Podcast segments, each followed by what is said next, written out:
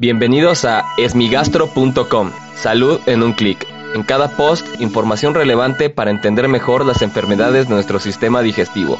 Bienvenidos. Hola, ¿qué tal? Soy Norberto Chávez y les doy la bienvenida a esmigastro.com. En este podcast daré respuesta a las dudas que tienen sobre las enfermedades del aparato digestivo. Y como todos los lunes y viernes, hablaremos acerca de las enfermedades hepáticas. La pregunta de hoy la envió Lupe al grupo de asesoría para pacientes con enfermedades hepáticas en Facebook y quiere saber acerca de la bilirrubina y por qué se puede elevar.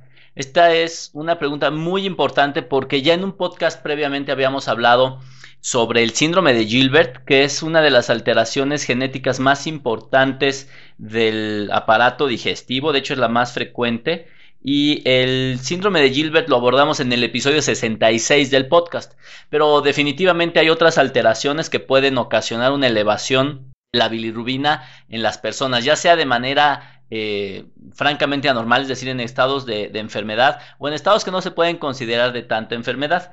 Existen a lo largo de la edad varias cosas que pueden elevar la bilirrubina. Lo primero que habría que saber es que la bilirrubina es un producto de desecho de los glóbulos rojos. Cuando nuestros glóbulos rojos dejan de existir, se empiezan a morir, que esto ocurre cada 120 días, se tienen que eliminar, son sustancias que deben ser eliminadas de nuestro organismo y se eliminan a través de varios mecanismos, pero uno de ellos es eh, los pigmentos que les dan el color rojo se tienen que transformar en algo que se llama bilirrubina. Esta bilirrubina inicialmente se llama bilirrubina indirecta y puede estar elevada, por ejemplo, en la infancia. En los niños, en los bebés recién nacidos que no coincide el grupo y tipo de sangre de la mamá con el del bebé, el cuerpo del bebé los reconoce como extraños y los empieza a destruir de manera muy abrupta, muy aguda, y como el bebé tiene una inmadurez de la barrera hematoencefálica, presenta algo que se llama kernicterus, que es la acumulación de bilirrubina en el cerebro. Y esta es una condición bastante grave que puede poner en, riesgo la vida de los bebés.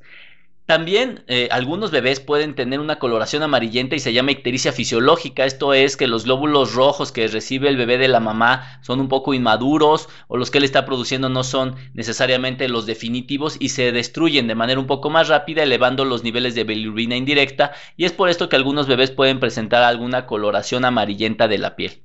Después de ahí existen algunas alteraciones, obviamente, de los propios glóbulos rojos. Como dije, son la fuente eh, de producción de la bilirrubina y por ende cualquier alteración que condicione una destrucción de los glóbulos rojos puede ocasionar elevación del de la bilirrubina. Esto ocurre particularmente en personas que tienen algo que se llama anemia hemolítica.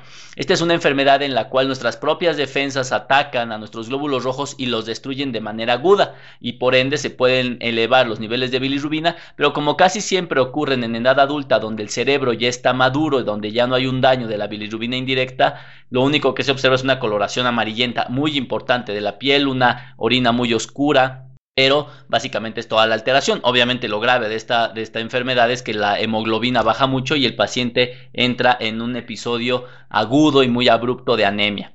Posteriormente, algo que también puede poner amarilla a las personas es la obstrucción de las vías biliares. Las vías biliares son los conductos que transportan la bilis el hígado básicamente hacia el intestino delgado, que es donde tiene su función para degradar algunas grasas, y por tumores, por ejemplo, tumores de las vías biliares, tumores del hígado, tumores del páncreas o tumores del duodeno se puede ocluir, pero lo más frecuente es que se ocluya por piedras en la vesícula que migran, que se mueven hacia estos conductos biliares y los tapan. Esto se llama colangitis. Y finalmente, están las enfermedades propias del hígado. Dentro de la más frecuente está el síndrome de Gilbert, que ya platicamos en el episodio 66 del podcast, en el de que las alteraciones genéticas ocasionan que se destruyan un poquito más rápido los eritrocitos, pero particularmente que el hígado no sea capaz de transformar la bilirrubina indirecta en directa, es decir, eliminarla de nuestro organismo y se acumula la bilirrubina indirecta, pero el síndrome de Gilbert es una condición benigna que en algunos pacientes pueden presentar síntomas inespecíficos como malestar o como algunas molestias que no necesariamente pueden afectar su salud de manera importante. Y finalmente queda la cirrosis hepática. Esto lo que indica en una persona con cirrosis es que se eleva la bilirrubina directa, no la indirecta. Esto es muy importante saberlo porque la gente muchas veces se preocupa al pensar que es cirrótica únicamente por tener bilirrubina indirecta. En las personas con cirrosis se eleva la bilirrubina directa. Entonces, en las personas que tienen cirrosis hepática y se eleva la bilirrubina directa, sí guarda una correlación directa entre los niveles de bilirrubina y el daño hepático, es decir, a mayores niveles de bilirrubina directa, mucho mayor es el daño hepático. Y es por eso que se puede, o más bien se incluye en muchas escalas de pronóstico, es decir, que nos indican cuál es la probabilidad de complicarse una persona con cirrosis hepática.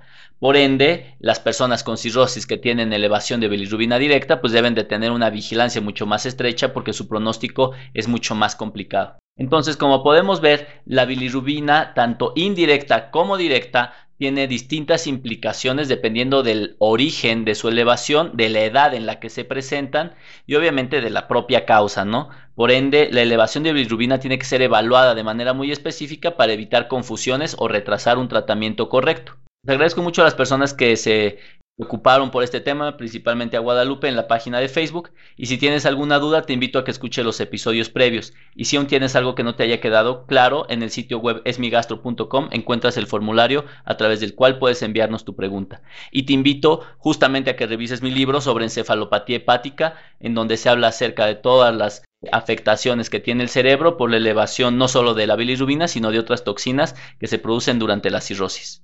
Gracias por haber escuchado este post. Si la información les fue útil, compártanla.